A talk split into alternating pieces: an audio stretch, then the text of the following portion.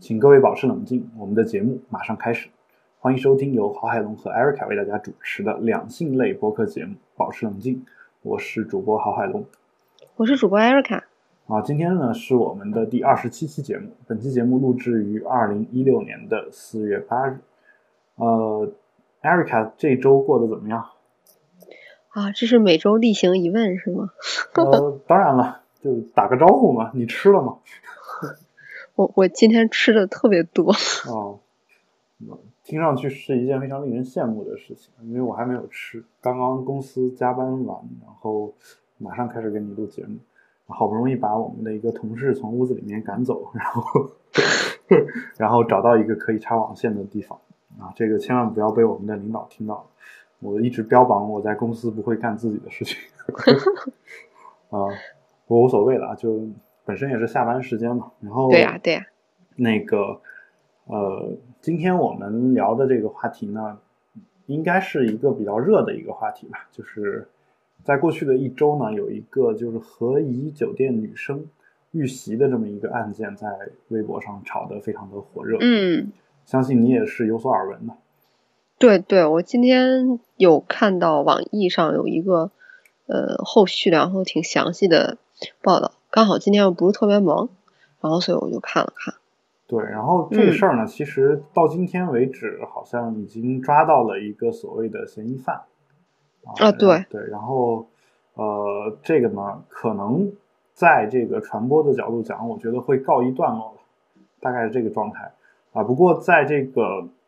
微博上呢，就已经基本上已经把这个，呃，从这个女生遇袭的这个事情讨论到，一直一直讨论到这个是否性产业要合法化的一个事情上。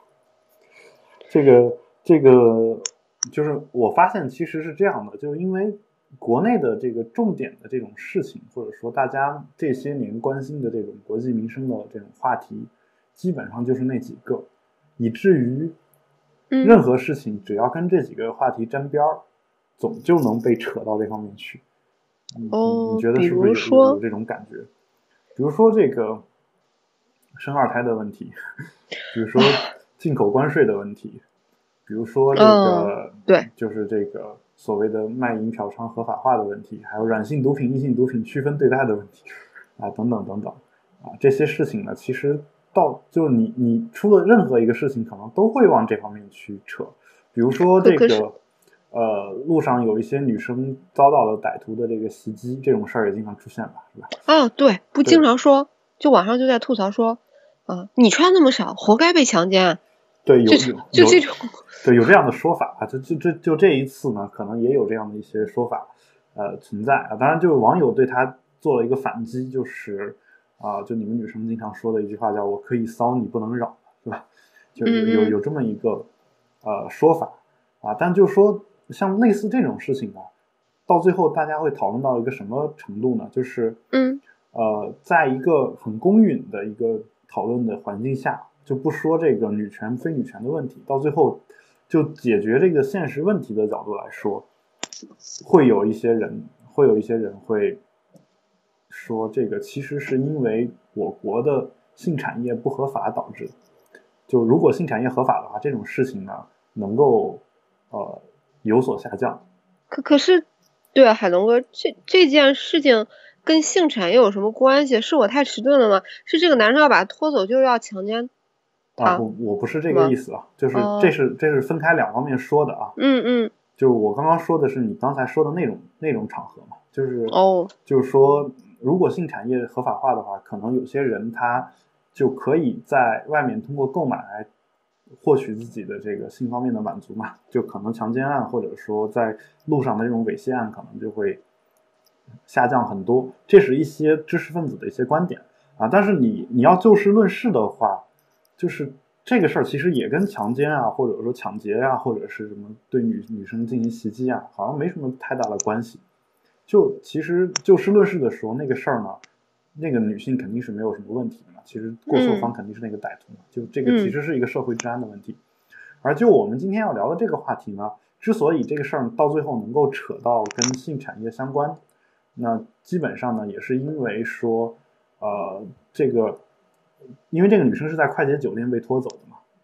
嗯，就是当然当然最终没有被拖走啊，就是在快快捷酒店遇袭的啊，是和颐酒店啊，不一定是快捷酒店，然后遇袭的出现了这么一个状况，呃，而据说他之所以遭到袭击，是因为呃当地的那个就跟这个酒店据说是有合作啊，我打个引号，就是有合作的这种卖淫的团伙或者黑社会的团伙，呃，就是来这儿护场子，基本上是这样一个状况。他以为这个女的待在这个屋子门外面呢，基本上是一个，呃，就是可能是一个这个就卖淫女吧，或者性工作者这样一个身份。所以呢，就是这个黑社会呢，觉得可能有外面的人来占了我们的地盘。然后，所以把他给拖走，啊，这是网友的一种猜测，就这是网友的一种猜测。所以最后这个事儿最后扯到了这个新产业要不要合法化这样一个问题，因为因为包括这个呃这个弯弯本人啊，就这个遇袭的这位朋友，嗯，他他自己在那个最一开始的那个深夜遭到抢劫的那个，就是遭到劫持的那个长微博里面。也说到了，说这个酒店其实是有这个之前有一个卖淫案底的这个酒店，就没有停业整顿，然后还能上携程上预定啊，他在这方面有有这么一个质疑。哦，但是其实其实就是说，这也是网友就针对他这个事儿之所以能扯到卖淫上的一个很重要的一个点吧，因为其实我你去。国内的任何的啊，就至少我住过的绝大多数酒店啊，当然你可以说是我这个人人品不好啊，老住这种不好的酒店，但就是说我住过的绝大多数酒店，其实这个问题都是普遍存在的。塞小卡片，对小卡片，而且这个小卡片，因为我甚至住过一些酒店，这个楼楼道是你如果没有卡的话是进不去的。比如说你上三楼，你必须有三楼的开一个房间，你才能刷卡到了三楼。上四楼你必须刷卡到四楼嘛。然后这样的地方也会有小卡片是吗？这样的地方不仅会有小卡片，甚至会有这种，就是我曾经住过一个酒店啊，具体名字就不说了。就是半夜突然有人，不是半夜，他大概晚上九十点钟嘛，然后有人敲门，然后是一个你知道是谁啊？就是不是他怎么知道你的屋子里面住了你这样一个男性呢？我觉得很奇怪。这个就基本上可以认为他们是跟酒店有合作的。啊就他们是知道这个屋子里面住了谁这样的一些资料，所以就是他会敲门，然后敲门打开之后，我把门拉开一条缝，然后我说：“这个，请问你是干嘛的？啊，是谁？”然后啊，好想笑乎。是这样的，我那次真的不知道他是干嘛的，那是第一次遇到这种情况。然后呢，呃，这个人呢又没有正脸让我看到。就他是躲在那个就是楼道的一侧的，我打开门，相当于正面看不到人，你明白吧？然后我说我说怎么回事儿？然后他说这个不是你让我来的吗？啊？对，这个我知道，这肯定是一种话术。我真的没有在酒店叫过任何的这样的服务啊，就他他就这么说了这么一句，我说我没有没有叫过任何的服务，然后我把门门就关了。基本上遇到过这样的情况。就这种事情，在我住过的酒店当中也会遇到啊，就不仅仅是塞小卡片的问题，就是都都这种事情都是有的。所以其实我倒觉得说，就事论事的说，这个呃，我个人其实是支持这个性产业合法化。他们说性产业非罪化，我可能更激进，我认为这事儿就应该合法啊，就就甚至是连民事的这个责任都没有这样一件事情，这是我个人的观点，你可以不同意。就是说呃。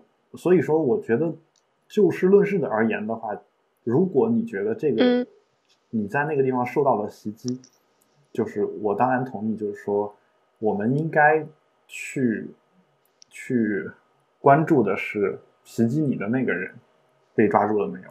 就就这个事情，他对你造成的伤害有没有得到这个司法公正的一个解决？对于这个是否是卖淫的窝点这个事儿呢，我我个人倒觉得说没有什么太多的，呃，可指摘的吧，因为，因为其实其实这个事情在中国很普遍，而且大家基本上觉得说这个，呃，尽管法律规定是不许的，但是基本上也算是一个就是呃默认的一个私底下的一个某些人的发泄渠道，所以这种事情呢，呃，其实跟人民利益没什么太大关系。对吧？所以其实，呃，而且我我我有有一些耳闻啊，那不一定是真的，就你可以当成是谣传。嗯，就说这个警察其实出去抓这个扫黄打非啊，或者抓嫖娼的这种事儿，其实就是为了收点钱，就是主要目的是为了给自己自己有自己赚点外快。对对，赚点外快，基本上是这样一个状态。他们也其实没有多少人是认真的，就就就这种这种状态状态。唉。但但就这个女生这个事儿呢，我当然没有说要指责这个女生啊，就是说，呃，我的意思还是说，嗯，你在当事人在那种情况下啊，就是嗯，已经受到了那种的惊吓和影响，啊，他他说出来这个话不可能想的这么清楚，我觉得他去指责酒店也好，去指责这个歹徒也好，我觉得他的指责都是合情合理，就是这个都是没有问题。对呀，对，然后然后就是，我我不知道你对这个就是酒店啊，包括这个警方的这些态度，你是一种什么样的看法？就就我现在对社会治安啊或者什么都挺消极的，嗯，对，就是整个的大态度就比较消极，就是啊，说多了会被封吗？不会，你随便说。就是我觉得，就是他们基本上就不作为啊，所以我就觉得没什么可评论的。也是也没什么好期待的，因为也解决不了根本问题。对他们并不会因为这一两件事儿而改变他们的一些态度或者做法。嗯，所以就就只能可能靠自己保护好自己，这是比较重要的一点。对，但但你说的所谓自己保护好自己，是不是我能不能理解成是跟你说的那个刚才的说的那个事情是矛盾的呢？就比如说啊，就是说你会不会在深夜两三点到街上，然后穿很暴露的衣服？然后走在街上，你你会不会做这个事儿？我先问你，不会。对你你是不会做这个事儿的。你不会的原因是什么呢？不会原因就是因为害怕危险，是不是？对，而且那个点儿基本上都在睡觉呀。对，我知道都在睡觉，但你你有时候保不齐会半夜有一些事情要出去嘛。就是完全没有这种机会，是吗？你是不是已经没有没有办法跟我聊下去了？我可以啊，你是医生啊啊，比如说对啊，比如说你。你你本来在睡觉，然后那边来了一个重症患者，然后所有其他医生都没有时间，都在处理别的重症患者。那那你我有过呀，我有过值班的时候，半夜三点从我们这个住院部跑到那个住院部，哎，这样会泄露我的医院吗？对啊，不会。然后当当时当时就很担心，对住院部特别多，然后当时就挺担心，然后各种瞎想啊，我要被劫色怎么办？我要被劫财怎么办？虽然我身上只有一个手机。然后那个呃，就当然那个冬天我们的制服你知道的都是没什么线条，然后冬天穿的外出衣就是那种真的就是那种像军大衣一样的大棉服，所以首先不会对人视觉上有什么冲击。然后第二点，然后我出去之后发现啊，半夜三点的时候竟然路边还有很多警车在停着，然后看到了很多安保的力量，然后觉得哦，然后就还挺安心的。而且你想，我晚上出去的可能就只有这一种，当然最后那个患者第二天早上就死了。哦，就我的意思说，这种其实你你保不齐以后也会有嘛。上一次是冬天，你也有可能是夏天。夏天夏天更好啊！你知道我们的刷手服长什么样子吗？什么样子？就是就是绿色的制服，然后呃，男生女生高矮胖瘦，就是都是一样的大小。对，你说到两个两个词两个字非常关键，制服呀。就有些只要是制服，就会有一些有特殊癖好的人。唉，那那我简直都要拭目以待了。我看他们这些人对于刷手服会有什么样的特殊癖好？就是你知道，海龙哥，就是那个衣服是这样的，就是深绿色的第一点。嗯。然后它的上衣是个半袖，是个筒。嗯。就是你能想象出把一个，你可以这么想象，把一个麻袋，嗯，然后剪了个领子，嗯，然后旁边剪了两个洞，嗯，就是上衣，就是。这就是上衣的造型，对。然后，那我问一下你啊，就是说你你你平时就就没有说你在家的时候穿的很随便的时候，突然一个电话让你去去医院的这种情况吗？哦，就就很少啊，除非我自己要是想到去医院加班的话，就会就会就会穿的比较正正常出去。对我我的意思就是什么呢？就是说，你首先你现在没有经历过这个，不代表你未来不会经历，因为你现在还是一个学生，就你未来你有可能自己在外面住的时候，有可能就是医院、哦对那对对那样我觉得还挺吓人的，但是我还真的没有特别的去想过。对，还有一种情况就是说你，你现在好像说你一一出门就穿的是你所谓的这个什么叫刷手服还是水手服，然后我我不太清楚啊，就但是你你在我嗯印象当中，绝大多数医生都是就是平时就穿正常的，就是普通人的这种衣服嘛，然后到了医院的时候再换这个白大褂儿，我我是这样去想的这个事儿。啊就，对呀、是啊、他他不会再说我在路上的时候穿一个你的所谓的呃刷手服还是水手，啊啊，我不知道那个是的，是的，对吧？就嗯他不会穿这种东西，所以呢，其实存在一种可能性，就是说你，我我只是在假设啊，就是说半夜这种，比如凌晨三点的这种状况啊，当然你可能处在一个治安还比较不错的地方，就是如果去一些这种治安不太好的地方，你肯定是不愿意的？就如果首首先我不说穿不穿衣服的问题，就就说或者穿什么衣服的问题啊，我就说你你就是穿的很正式，然后是这个你认为非常难看，然后也也不暴露的这种着装，然后在半夜三点钟钟的时候，你肯定也不会不会愿意去出去，嗯对吧？就其实其实是这样的，就是说，在这个时间点，或者说在一些一些某些场合，你穿了一些比较暴露的衣服，你自己是会感受到这个危险，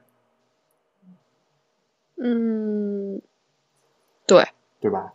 这这个、嗯这个大家都承认嘛，就好比我到半夜两三点的时候，我也不会不会专门挑一些地方去，是吧？这个是有这样的一一种状况，所以其实其实有时候我我们我们会看到一些人，就是说，嗯，所谓的女权主义者，他会说说，你看啊，你一个大男人、半夜两三点走在这个街上就没什么事儿，而我一个弱女子啊，就当然这个是他们自己的说法啊，我并不是说女女性都是弱的，他会说我一个弱女子，我就不敢在这个地方，我我会怕被劫色或者是怎么样。啊，所以这个地方就是男女不平等的嘛。那所以我就有一些人他会说说，所以我也也应该像男人一样，怎么样就是他们随便穿，我也随便穿，这是我的权利，啊？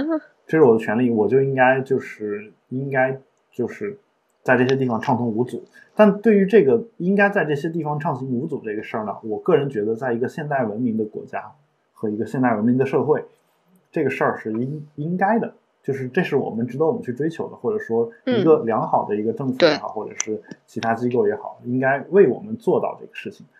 呃，但是呢，从现实的角度来讲呢，我们我们在一个不安全的地方，我们其实不能假装安全。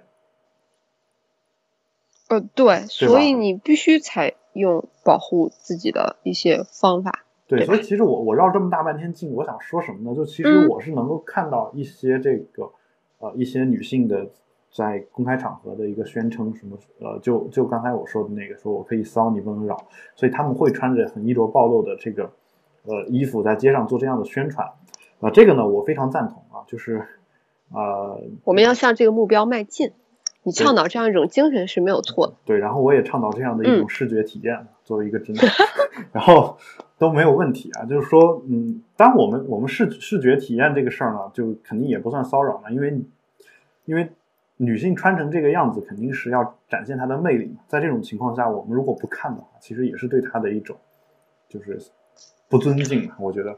但就是说，呃，这里这个宣传里面有一种误解，就是有一些人他会觉得说，那是不是我就应该，我我就可以在任何场合、任何地方都穿成这个样子啊？首先呢，可能就也得分场合，比如你在葬礼上，可能你还是穿着正式一点会比较好。然后呢，嗯就可能比如说，确实有一些危险的地方，这些危险的地方，我我们是期待它能够让你穿这样的衣服随便走的，但是呢，确实现在阶段还做不到。所以这是我在节目当中想跟大家说的一个事儿，就是其实我们希望追求一个安全的社会，这并不代表我们现在就要假装它是一个安全的社会。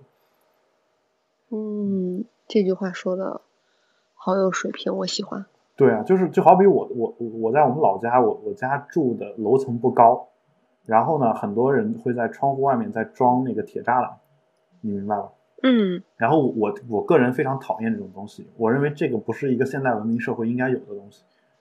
因为我我在法国啊，包括别的国家，我基本上都是平房嘛，很多地方嗯嗯，也没有见过这个东西，相当于哦小偷想进去的话，随便就进去了。那那他们不怕入室抢劫什么的吗？啊，对，可能是人家是一个文明的社会，啊哦，而且真的入室了，谁抢谁还不一定，啊，对吧？这个有些人是这样的，对，然后，而且我我在法国住的那个公寓啊，当然公寓本身是有门禁的，但其实门禁那个做的也很简陋嘛，就想想进去，外外人想混进去还是很容易的。一层的窗户打开之后，基本上就三岁小孩就都可以翻进去，你明白吧？就就那种状况。嗯嗯，然后所以呢，我就觉得真正的一个好的社会应该是这个样子。我也个人也很讨厌装这个窗外面的栅栏，但是呢，就就因为这个原因，然后我们家就被入室盗窃过一次，就半夜那个贼从下面爬上来，然后把我们家给偷了。偷了之后呢，我们就被迫还是安装了这个铁栅栏。安装完之后，我其实心里也很不爽，但是思来想去，我觉得还是应该装，因为就是我刚才所说的，这个社会并没有并没有实现我们理想中的那个安全的程度，嗯所以呢，我们也不能假装它是安全的。所以其实其实我在这儿想说的是什么呢？就是说，呃，一方面呢，我们肯定是期待这个社会治安越来越好，社会治安越来越好。另一方面呢，其实我觉得，女生作为自己，就是她毕竟现在还是弱势群体嘛。我并不是说要给女生提一些额外的要求，而是说在这个社会现实的情况下，自己是不是应该也多稍微留一下心，就是。呃，就好比我是一个我在膀大腰圆的这个壮汉面前，也是一个弱弱势弱势群体。那如果我半夜走道的时候看到迎面来了一个大汉，那我是不是就绕着他走？我有时候也会、也会去干这个事儿嘛。就我我不觉得这个事情本身是对我个人所崇尚的那种理想的一种侮辱，因为因为在这个现实的情况下，我确实跟我理想的那个状况是不符合的。那么这个事儿呢，其实又引发出另外一个问题，就是什么？我当然我并不要求说所有的女性都应该去支持，呃，都应该去掌握一个一些他不应该掌握的那么多的那种细节和信息。但我网上有一些网友说，说这个就他住的这个酒店，这这个区域呢，基本上就是北京这个所谓的红灯区。啊，对，我我就想说，为什么又是 朝阳民警？对我我我我不太清楚啊，就是他说这个地方是红灯区嘛，然后很多人就表现出一副这个老司机的样子，然后说 说确实说这个地方谁不知道，所有人都知道。啊？对这个、哦，这事儿呢，也在网上引起了一个讨论，就是嗯当然我们是知道，比如说你在你自己家乡，可能红灯区在什么地方，你可能也是大概清楚的。嗯，对吧？像我在我我们家乡就我我家对面的那条巷子，基本上就是红灯区。然后我每每天高中的时候，每天下晚自习都在那个巷子里面要走一趟，嗯，基本上是这个状况啊。然后 所以这些事儿都很清楚啊。就但是呢，是不是说，比如说你是一个女生，你在你要来北京的时候，你住酒店的时候，你是不是就应该提前知道这个事儿呢？我觉得不是。或者说，我觉得不应该对一个人有这么高的一个要求，呃，对，对吧？就这个嗯其实跟我刚才说的那个事儿呢也是有关的，就是说你作为一个女生应该注意自己的安全，或者说，呃，我建议你注意一下自己的安全。但是，注意安全有时候也不是无止境的，毕竟每个人的精力都有限嘛。比如说我在北京，我知道有些地方晚上出去可能不是很安全，那我自己肯定也不会去。嗯是吧？但是我不可能把北京所有不安全的地方都在心里面都背下来，嗯，何况对啊我再去，一个外强人。所难嘛。嗯对然后这里面呢，就有一个另外一个事情，也是网友聊的比较多的，就是我其实也很好奇啊，是不是嗯，是不是男生和女生对某一些东西的这个，就尤其是卖淫、嫖娼、窝点这种位置的了敏感度了解程度是有很大的差别的。啊，当然了，就像你高中的时候，你你哎，这这对，就是我觉得跟那个事情很像，海龙哥。就你你你上高中或者大学的时候，你永远知道 A 片的链接在哪。啊。但是我上高中和大学的时候，女生不是，呃，不不不想看，而是我们真的找不到。嗯。就根本不知道这个东西会在哪里出现，会怎么找。嗯。所以跟这个是道理是一样的。就我忽然想起来这事。对我我问一下你，就是公交车司机不公交车司机啊？比如说你在北京出租车打的的时候。嗯，你坐出租车的时候，出租车司机会跟你聊天吗？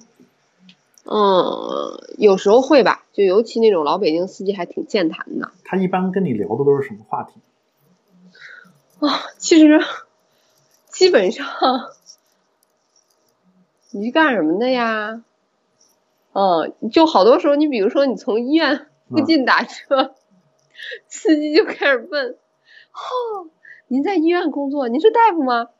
你总不能说你不是大夫对吧？嗯。然后司机问，你猜司机问知道知道我在妇产科之后就会问什么吗？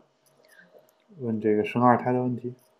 哎呀，我建不上档，你们医院建档好难呀，怎么样才能建档呢？就这个事儿呢，我我必须跟你说一下，我最近又帮你推掉推掉一单这个，想拜托想拜托我，然后再拜托你，然后建档的人，然后我说这事儿。呃，基本上是回天乏术，没有办法。对，然后，呃，当然就是说，在北京生孩子建档之难，可能生过孩子的人都知道啊。像我这种现在没生过孩子的人都知道，就是对，就主要是大家都扎堆儿，我也挺不理解的。就羊年就没有人生，嗯，就有什么区别呀？孩子又不会因为这个有区别，也有可能是政策调整的问题。就原来。不打算生二胎或者没有资格生二胎的人，今年突然有。哦，对，跟这个也有关系。然后，因为去年就是真的很少很少，然后这个东西，据老大夫们说，十二年就会迎来一次，就是一个轮回，一到羊年啊，就变成这样，就没有人生，然后产房里面特别闲，然后建档都是不限名额的，随便建。哦。哦。为什么没有人要这个羊？羊？就是说，对对，说羊是什么是是什么受苦命。就是羊不总干活吗？那那牛也是啊，所以我不懂。I don't know。难道龙就不是？就哪吒还抽了筋儿扒了皮。对，所以你永远不知道这个当爸爸妈妈或者当爷爷奶奶的人在想些什么。总之，我就觉得。而且我我家里人就有属羊的啊，就属马，马也是呀，还是毛人缘。啊，对呀，我觉得我们科也有属羊的，你看这都考上北大，这不挺好的吗？对啊，而且他他也没你干的活多呀。对啊，所以不不明白，就每十二年就就这样。对，而且不过这事儿呢，我倒建议大家看一下，就是腾讯有一个栏目叫“今日话题”，就我我之前主持过一个活动嘛，嗯，我跟那个“今日话题”的两位编辑也聊过这个事儿，他们好像做了一个针对这个羊年是不是不生羊宝宝这个事儿，针对这个做了一个深入的调查，嗯，他做出来得出来的一个结论就是说，这个羊年。不生羊宝宝这个事儿，其实跟就统计上来讲，它跟别的年份没有显著的差异，就它还是在一个正常的波动范围之内，基本上是这么一个状况啊。也也许有你说的可能人少了，但他没有少到特别少的这样一个状况啊。不过在这儿呢，其实我倒是愿意跟大家分享一点这个经验，就其实你在一个没有人生孩子的年份去生孩子是个好事儿，因为。同一年年级的人数就少，然后等他哦，我也是这么想的。等他大学毕业的时候，他面临的就业压力就低。对呀，就这一年好像单各单位都招不着人，你知道吧？因为这这一年毕业的大学生太少。对，就对我就一直在想，你就干什么就会轻松很多呀，在这样一个人口大国里面，而且。那个腾讯做出来的统计学真的真实可信吗？我觉得是可信的，就是说他们是经过了一个很很深入的调查的。这个就是说统计学永远是违违反你直觉的，就是说你你不能说，首先就是说你你的直觉只是在北京这边的医院的一些老大夫说的直觉，他可能有一些地方他就不忌讳这个。哦，对吧？可是我我还有还有一种情况就是说，可能他确实少了，但比如说平均值是一百，他可能少到九十或少到八十，它还在正常的这个波动范围。没有统计学的差异。对对，统计上没有没有那么强的差异，这事儿呢，其实也也告诉我们要稍微学点统计学，因为有时候这个直觉确实是跟统计的这个数据是有差异的。就这是这这这个事儿嘛，就是说，你看你出租车司机，我们再聊回来啊，就出租司机跟你聊的主要是这方面的话题，那他会不会跟你谈论一些政治啊什么的一些话题？啊，对，出租车司机对特别爱，还挺爱抱怨的，我觉得。对吧？他会说这个政策不好，那个政策不好。对对对对对，他们一般都是一致的吐槽。我据哦，据说现在北京的这种公家的出租车司机都安了这个窃听器，啊，对，所以以后你这个吐槽的时候也稍微小心一点。哦，好，对，据说啊我都，不现在司机好像也很少说话了，就可能也跟这个有关系。嗯，但是，真可怕但是司机会不会跟你们聊这个北京的红灯区在哪？当然不会啦，我觉得可能会跟你们聊吧。就我也没有遇到过，可能一看我就人畜无害这种，但确实 会有一些我的男性同胞会有出租车司机会跟他聊这个北京在哪个地方嫖娼，然后那个地方价格多少，哎就会聊一下这些话题。所以，所以从这个角度讲，其实我们和你们 就是我们和你们，好吧？就获取这个信息，获取的信息确实是有差异的。所以其实，嗯，真的有时候不能不能说说这个北京那个地方是红灯区就是一个常识，啊，对，对就是尤其对女生而言，对，对，而且就是说你有些人可能老夫老妻了，老公知道一个事儿，然后跟跟妻子说，哎，那个地方就是红灯区，可能妻子也就知道了。但是如果你是一个年轻的单身的女性的话，这种机会可能甚至都很少啊，甚至结了婚的都不一定能知道，因为她老公可能常去。这 个嗯，对吧啊，对我我我，对啊，我插一个题外话，既然嗯说到这儿，海龙哥，我真的真的很想知道，为什么男生就像无师自通一样，从高中开始的时候就会自发的，大家都知道 A 片的种子在哪里？这不是无师自通的，都是有人告诉的。谁告诉他呢？你的师兄就会告诉你，但是没有人会告诉女生啊。因为你们也不问嘛，就你你去问一下师姐，就他们他们肯定也想想方设法知道，知道了之后你去问就完。基本上是这个这个状态，就是说，嗯，呃，永远都会有人告诉你，你这个年级总有第一个知道的人，或者前几个知道的人，这些人肯定是从社会上也好，或者是师兄那个地方知道的也好，啊，反正总是能知道的，或者录像带老板、录像店老板，像我们出去租碟或者租录像带的时候，呵呵，就就你们肯定老板肯定不会给你推荐那些片子嘛，是吧？对啊那，我们可能说说这个，看半天说有没有好的，就你然后就把你们带到了一个小隔间儿里面。不会，他会从里面给你，哎，呃，我是没有被带到小隔间里面，他有可能会从里面给你搬一箱子那个新碟出来，箱子，说说你是不是要这个？基本上这种状况。但有有时候你是其实是要要好看一点的，就是不是你真的不是不是说这个，其实郭德纲相声里面也曾经说过嘛，他讽刺那个他 一个人说去录像带说这个呃有好看的吗？有好看的然后录像带老板说：“哦，有好的。”然后就拿了一堆那种，嗯从里面掏了一堆东西出来，然后，啊，然后这人看的脸都红了，就这种感觉，就有 有这样的一个状况。然后我的同学确确实实在这个去买这个盗版游戏的时候啊，那会儿看那个玩那个日本的那种盗版游戏嘛，嗯，也遇到过这种情况嘛，就说这看了半天说嗯都不好玩，没没有没有好的，然后老板就给他说你是不是要这个，然后给他拿了一箱成人游戏出来，哎呦，就就有有这种情况存在。对就还有成人游戏是吗？哎，你不知道吗？我我我不知道，我今天真是从你这儿长见识了。这这成成人游戏，啊？我我跟你说一个啊，就我其实，在高中的时候，就跟一个美国的女生那会儿有勾勾搭搭，哎呦啊，然后那会儿就跟一个美国的华人吧，就跟他在 QQ 上聊嘛，嗯然后聊这个，我他说他问我你玩不玩那个 H game game H game 就是成人游戏，就我那个哦姓那个 H 那个字母，嗯然后他说我说我我不玩，然后那会儿我真的不玩，然后嗯，我说我不玩，我说难道你玩吗？他说我我但我说我我当然可以玩，说我都我跟他们都是女的嘛，女的看女的就无所谓，就没关系嘛。是吧？嗯嗯对吧？哦成成人游戏它大概意思就是成人游戏主要就还是给男性设计的。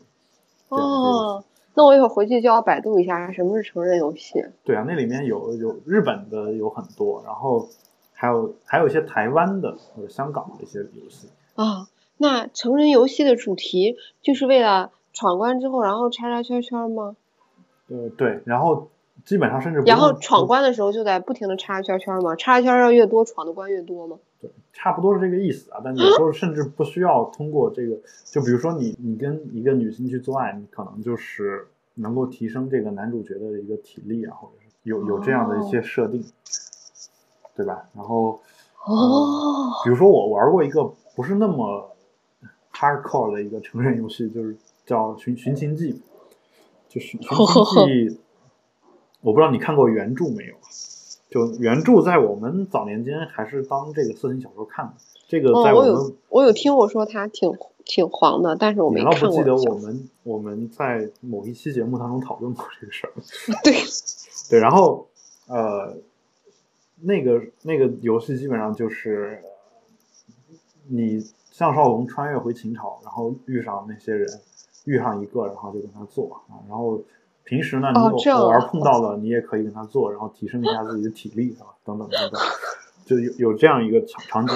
然后我听说过的比较就是比较重口的一些这个呃成人游戏，比如像这个像什么来着？我想想，《金瓶梅》成那个真人版，哎呦我的天呐，？有他那个甚至就是里面的游戏角色都是真人扮演的，就可能是色色情女星扮演扮演的，哦，对吧？然后就相当于说，给你设计到一个游戏情节里面，然后有很多支线剧情，然后你照着剧情走。然后主要就是这个游戏主要就是西门庆怎么把他们家给败光这么一个主题。哦，男生的世界真的好丰富呢。对，然后有有有这样的一个状况，确实是我们和你们的这个世界确实有一些区别，就是有有有很多人可能真的不知道望京那边啊，可能卖淫嫖娼的比较多，但是话说回来了，其实我也不知道，真的是这样吗？望望望京那边是吗？我也不知道，就那个女生哦九仙桥附近嘛，她大概是这个意思。那我其实我也不知道有这回事儿，所以其实哦你你要求一个女生知道这些，本身就是一种强人所难，或者说就是他们已经很很注对，意，真的不会知道对的，也不会留心这些事情。除非说你男性有人去去去提醒，但有时候男性有人提醒也存在一个问题，什么问题呢？就是其实你们有时候不会，就会往歪了想，你知道吧？就比如说我今天告诉你说这个某某些地方是红灯区，然后你你你马上可能会反问我一句说你你怎么知道？你是不是常去？哦哦，对吧？哦如果如果如果这个男生男生就是本身在你心目当中形象还不错的话，如果他给你反馈了这样一个信息，让你误会了他经常去这种地方，你可能他在你心目当中的那个形象也会大打折扣，嗯，对对吧？有这样一个情况，就这种事情呢，就好比说有一些事儿，你你关系好不到一定程度就不能瞎提。就比如说高中的时候，我们班有一女生，就牛仔裤那屁股那儿漏了一个洞，哎呀妈呀，这个这事儿呢。这事儿我该跟他说呢，还是不该跟他说？就是他从我我桌桌子旁边走过去，我一抬头刚好看见。但是如果我我告诉他了，他他会以为我一直盯着他那个部位在看，哦，看来男生还有很多的困扰呢，困扰太多了。我都从来没有想过，今天的聊天信息量太大了。真真的是这样的，就该说还是不该说？你不说吧，他他如果是你的好朋友，然后到到处这样走，然后被看见了，然后嗯，他还怪你说没提醒他。你提醒，哦，我们你提醒了他吧。我们下期来讲一个直男的困惑。你提醒了他，他就说这个这个你不安好心，对，为什么干嘛不安好心？你为什么老要盯着我这儿看？就是后来我就反正索性就说，就这种事儿，后来当然我基本上还是都会提醒的。就我遇到那种嗯不讲理的女生也少，反正。然后他们要非要说我盯他那儿看，我说那你你长这么好看，我自然要盯着看，然后一句话给顶回去了，然后一般也没也没什么太大的事儿啊，就是会会有这样的一个情况存在。那所以说，其实有时候男生聊的话题呢，没办法跟女生说，就尤其是在现在这个状况下，没办法跟女生说，而且你真的不知道男性在聊天的时候，或者说有一些女生啊，我我相信包括你在内，你真的不知道男性聊天的时候那个话能说到，就有时候我们自己都忍不了的一种恶心，我可以跟你绝交吗？是吧？我已经感觉到了他扑面而来的恶心的气息，是吧？对，就因为我这句话，你就就就感觉到了。就其实其实真的有很多男男生聊天的时候是是那个样子，而这个话呢，大家似乎都有一种默契，就是永远不会让女生知道。啊，你们这群直男真的是太丑恶，不一定是直男，真的就你们这群长着男性生殖器的物种真是太可恶了。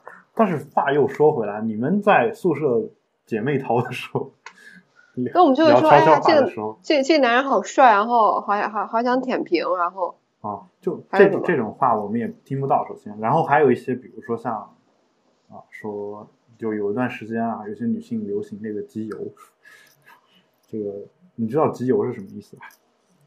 集邮不知道，就是睡一个一个的男人嘛，然后睡不同种种类的男人，比如说啊，我要把十二星座全睡一遍，哎，我我要把这个这个什么，就这种事儿也特别多。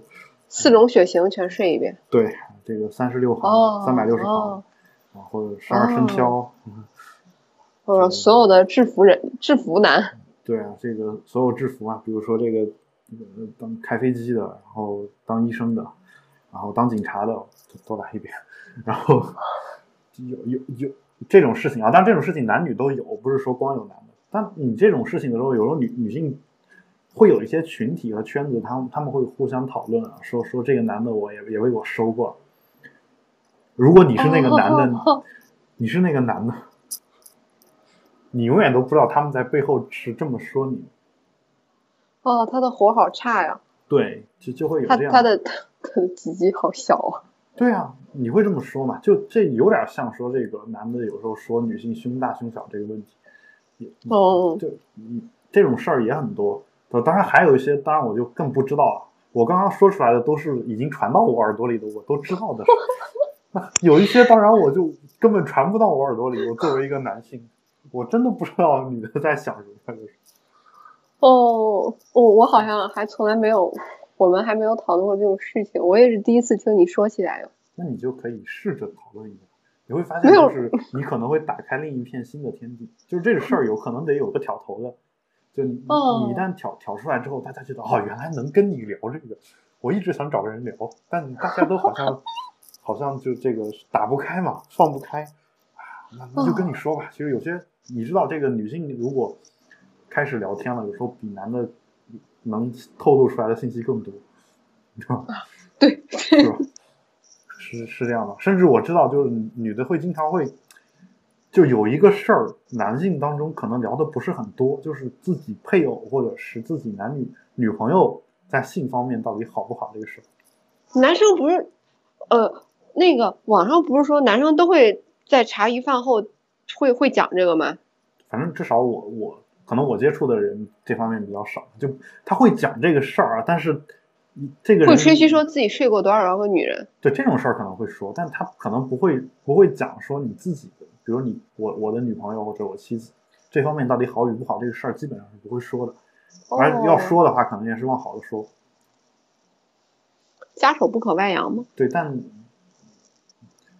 但就是说女性这方面，我听过无数人在说，也就是说，他不仅在女性范围内说，甚至会给我说，他只要只要我不是那个男的就没事儿。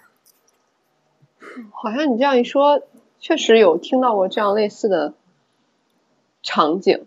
对，有很多的，我都、嗯我自己的都听说过，更不用说我作为一个妇女之友，说啊，但这个词 都被被用烂了，就就好多人都说自己妇女之友。妇女之友。对，然后基本上就就就这样一个一个状况。所以其实其实就是说，呃，很多事情啊，我们知道，但也没办法说，可能真的得等，就是大家都把这个事儿给看开了，然后换成了另外一种完全不一样的这个相处方式以后，互相的一些事情才是知道的。就有一些事情，就是大家男生之间普遍会有一个默契，就不说，而且有时候你也不能说，因为有些人可能他。本身不是那么不是那么一个就是让女生很讨厌的那样一个人，嗯，然后但他说的那个话，如果被女生听到了，可能会对他造成一些困扰。但是呢，他说的那个话在男生圈子里面说起来又很太正常了。那这个时候，如果你把这个话说给了他的，比如说他的女朋友或者他的女性友人去听，那你基本上就是抱着跟他绝交的一个节奏。对。是吧？就就基本上是这样一个状态，拉黑你。对，所以基本上也没有办法说。对，而且早年间其实我我我必须在这儿自曝一下，就其实我自己在这方面还犯过一些错误，就就是可能我会有时候会跟女生透露一些男男性的一些问题，啊，就很早年间啊，就那会儿少不更事，然后呃，然后我个人又特别喜欢跟女孩子聊天，所以跟女孩子往下一坐的话，可能有些话就口不择言就都说出来。但就说出来之后呢，确实给一些男性朋友造成了困扰。然后，然后后来我又发现，其实这个这种话，我难道在男生圈子里不说吗？有时候也会说。那我我设身处地的想了想，如果有有人把这事儿捅给我认识的女性朋友，或者捅给我的女朋友、妻子，我的我我还怎么活，是吧？我还怎么活下去？对，当然现在倒无所谓了。现在就是说。都是一个成年人的以后啊，尤其是大龄这个成年人，大龄文 大龄文艺男青年和女青年就没什么事儿，但大大学期间这个事儿还是特别敏感的。哦，是，对吧？就这事儿特别敏感，尤其是，呃，就是有些女性啊，我不知道我我概括的对不对？就在大学里面，我见过一种女性，她就是她觉得男的不能想性那个事儿啊。不是说男生每平均每七秒就会想到一次性吗？嗯嗯，其实每秒钟都在想。那个，哎呀，我的三观。对，当然，我就我开个玩笑啊，就嗯，我说，就是说，其实是什么意思呢？就是说，有些女的，就比如说她跟男的约会，嗯，她觉得男男的好像老在想那个事儿，她就受不了。但其实有些男的真的真的是已经很克制了，比如他约会很克制。约会到三四次的时候，偶尔会谈论一下这个话题，甚至都不是说他要他要想去做什么，你知道吧？他就谈论了一下这个话题，然后 你明白了吗？世界末日。对，然后这女的就说：“啊，我我需要一份纯洁的爱情。”难道性爱就不纯洁吗？这个，对这。这这些只能说这些女生都是少不更事。对，然后我就这事儿，我我我也我也很难，就是很难说嘛。就大学里面这种女生很多，而甚至包括后来我发现一些这个，我看过很多人这个相亲的经历，就是也会遇到这样的这样的女性。就有些女性，她可能之所以需要去相亲来解决自己的这个，呃，就是可能一方面是家里逼啊。如果家里不逼，是自愿的去做这个事儿的话，有一方面也也是因为这个原因，就是他他觉得男的一讨论这个性的东西就恶心。哦，就虽然我不是这样一个女生，但是嗯，好像应该是有这样的女生。对，有这样的女生，而且不仅有，还主要是在学医的妹子里，这样的女生比较少。对对对。所以我的直观印象可能比较少。你们什么都见嘛，而且你们肯定在要学解剖嘛，是吧？啊，经常捏着小鸡鸡什么的。对，然后就是福尔马林泡过的那一款。对，然后我我有一个这个学法医的一个高中同学。哎呦，那个法医我也接受不了，太重口了。就是他们说这个，嗯，就是说有有人，因为他刚学法医，就会有人跟他开玩笑嘛。就是高中同学就会问他说：“你见过男的那个那个小鸡鸡那个部位吗？”然后。他他一般不做正面回答，他他说说哎，你知不知道这个男的这个就是已经死了的那个？哎呦，和活着的是不一样。这所以我跟你说，法医比我们更有杀伤力。然后我说：“那你你你你这个意思就是活的和死的你都见过？”神回复。对，然后他说：“啊，我我自己都没有意识到，这样就把我给爆了。”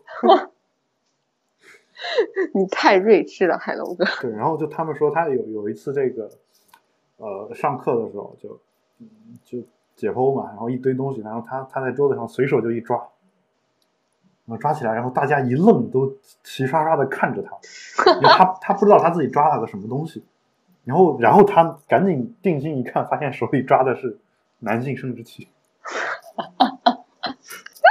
就有有这么一个状况吧。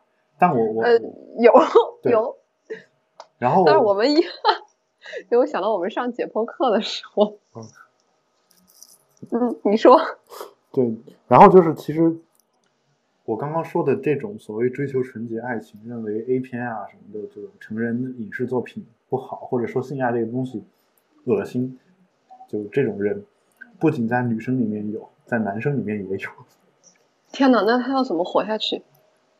而且我据我观察，不是同性恋，而同性恋其实跟这个没关系。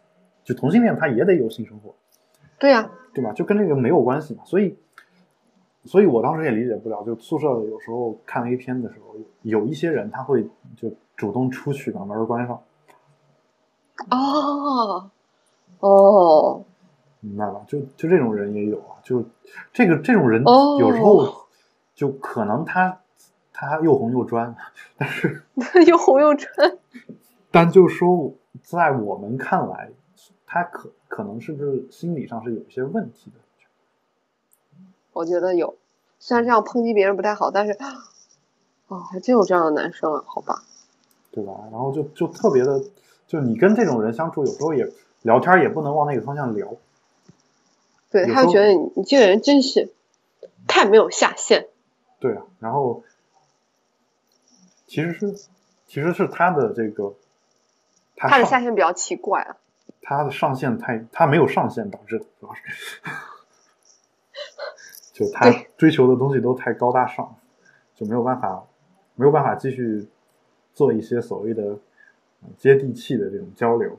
就是我觉得一个人追求优雅的东西是一定要的啊，就嗯，就说当你这个物质条件都有了之后啊，你一定得得去追求一些优雅的东西，对。啊，要不然真的就变成一个土豪，然后 然后就去买这个名车，然后买完之后人家说你太土了，啊，他他觉得是自己买的车不够贵，然后又去买更更贵的车，啊，就可能会有这样的一些人。啊，这种人呢，就他们当然他们通过自己的努力和运气挣到那么多钱，我其实很尊敬的，但就是说我其实追求的并不是那种状态，而且我觉得呃我希望的就是大家都能够追求一点这种高雅的东西在，但是你不能光有高雅的东西，就对这种俗的东西、低级趣味啊什么的，一定得有的，对，因为这是一个正常人人性的构成部分。对，肯定得有的嘛。就你你不能说我就高雅高雅高雅啊，就好比说周孝正当年说的那个，说所有的这种好与坏啊，高雅低俗啊，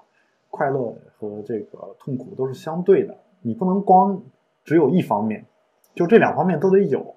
你光有一方面的话，嗯那个东西就不就是你没有对比，你就没有没有这个好的这方面，就是都是嗯衬托出来的。就好比说，他说你看你，比如说你一个人就快乐快乐快乐啊，这个东西叫极乐，就乐死你。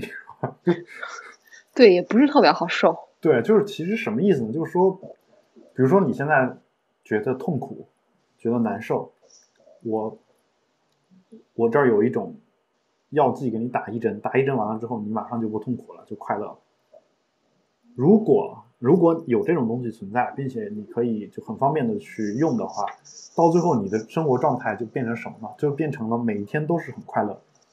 而当你每一天都是很快乐的这个状态一旦有了之后呢，它就跟你每一天 都要做一个一模一样的接生手术，就一样了嘛。对，没有对比就就你觉得其实就是很平淡，嗯，对吧？你说你喜欢对这个，就就好比顾城去这个，呃，新西兰买了一个海景房，打开窗子之后，外面景色非常优美。然后别人问他说：“你觉得这海景房看着舒服吗？生活的舒服吗？那景色好美啊！”他说：“景色确实美，但是我一年三百六十五天打开窗户都是这一个景色。”哦，真的是，也是会很痛苦的。就你，你比如说你，你你喜欢这个北极光，那我把你关在芬兰，或者天天让你看，就天天让你看，或者说你你喜欢这个德国的森林小木屋，那我把你放到这个德国森林小木屋里面啊，感觉像小时候看童话故事一样。啊，但是快递都送不到，然后然后上网网速都可能有问题啊。那德国不太会啊，但是有可能有些地方会。那你你肯定到最后也是会觉得很厌烦，嗯，对吧？所以其实一样的，就就不存在一个说说我就一直一直是一直怎么样一个正面的一种情绪，没有这种负面的一种情绪存在，对吧？所以所以就是说这个高级低级趣味都得有嘛。就不能说我们就一定要脱离低级趣味，其实多脱离高级趣味，人可以活得很开心。但脱离低级趣味，有有时候想更开想开心的话，我觉得比较难。哎，对，哎，这个有道理。对，我觉得比较难啊，这可能是我的哲学境界不够啊。但是在我看来，哲学家都是很痛苦。对对，你还是不要当哲学家了。对对对，当然我其实还挺追求那种生活的，但是就是说我希望我成为一个快乐的哲学家。那你一定不是哲学家，是吗？对，那你要所以就是哲学家，这是一个悖论。一定哲学家一定得是痛苦的，是吧？哦，对，因为他总在寻求世界的更多的真理。对，难道追求真理的过程不是一个很快乐的过程？啊，可能他看见世界的真理，但是又发现世界根本不是像他所要求的真理那样去运作的时候，他就会觉得很痛苦吧？嗯，哦，我是随便说的。对，我我觉得。这是这个问题得留给我们收听我们节目的这些哲学家 去好好去思考一下啊！就哲学家一定是痛苦的吗？我觉得这句话可以作为我们今天的标题。好主意。哲学家一定是痛苦的。嗯嗯嗯，那我们今天的这期节目呢，就差不多就先聊到这儿吧。嗯，然后也感谢大家的收听。如果有任何的问题呢，也欢迎大家通过我们的社交网络与我们取得联系。啊，我们的这个微博呢是保持冷静播客六个汉字，我们的 Twitter 呢是 Keep Calm Podcast。啊，当然你也可以加入我们的 Telegram 群。啊，如果有任何的这种消息呢，也可以给我们给我发这个 email。啊，然后我的 email 地址啊，呃。将会在最近发生一些变动啊！当然，你现在发发到我原来的那个 email 地址是没有任何问题的。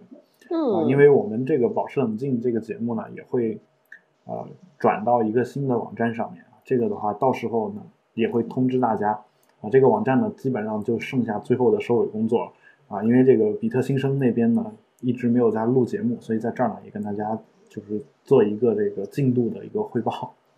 好，嗯，对，然后。当然，我们把这两档节目最后合到一起以后啊，就放到一个网站上面。那么当然，你还是可以分开订阅的。到时候呢，呃，就是也希望大家能够继续支持我们的一个节目。是的呢。然后我们可能也会有一些其他的一些节目的新的节目出现了，这个大家啊再耐心的等一下啊，再耐心的等一下。嗯，毕竟最近这个。事情海龙哥的工作量实在是特别的大，事情比较多，然后嗯，也希望大家能够啊理解啊，我已经尽力了，那大家就尽力忍耐一下。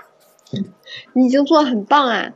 嗯，哎，其实我录保持冷静主要目的就是听艾瑞卡说这几句，我每一期其实就是带着一种受称赞的这样一种态度 来录节目，每句话都是诚心诚意的。好，那我们这个。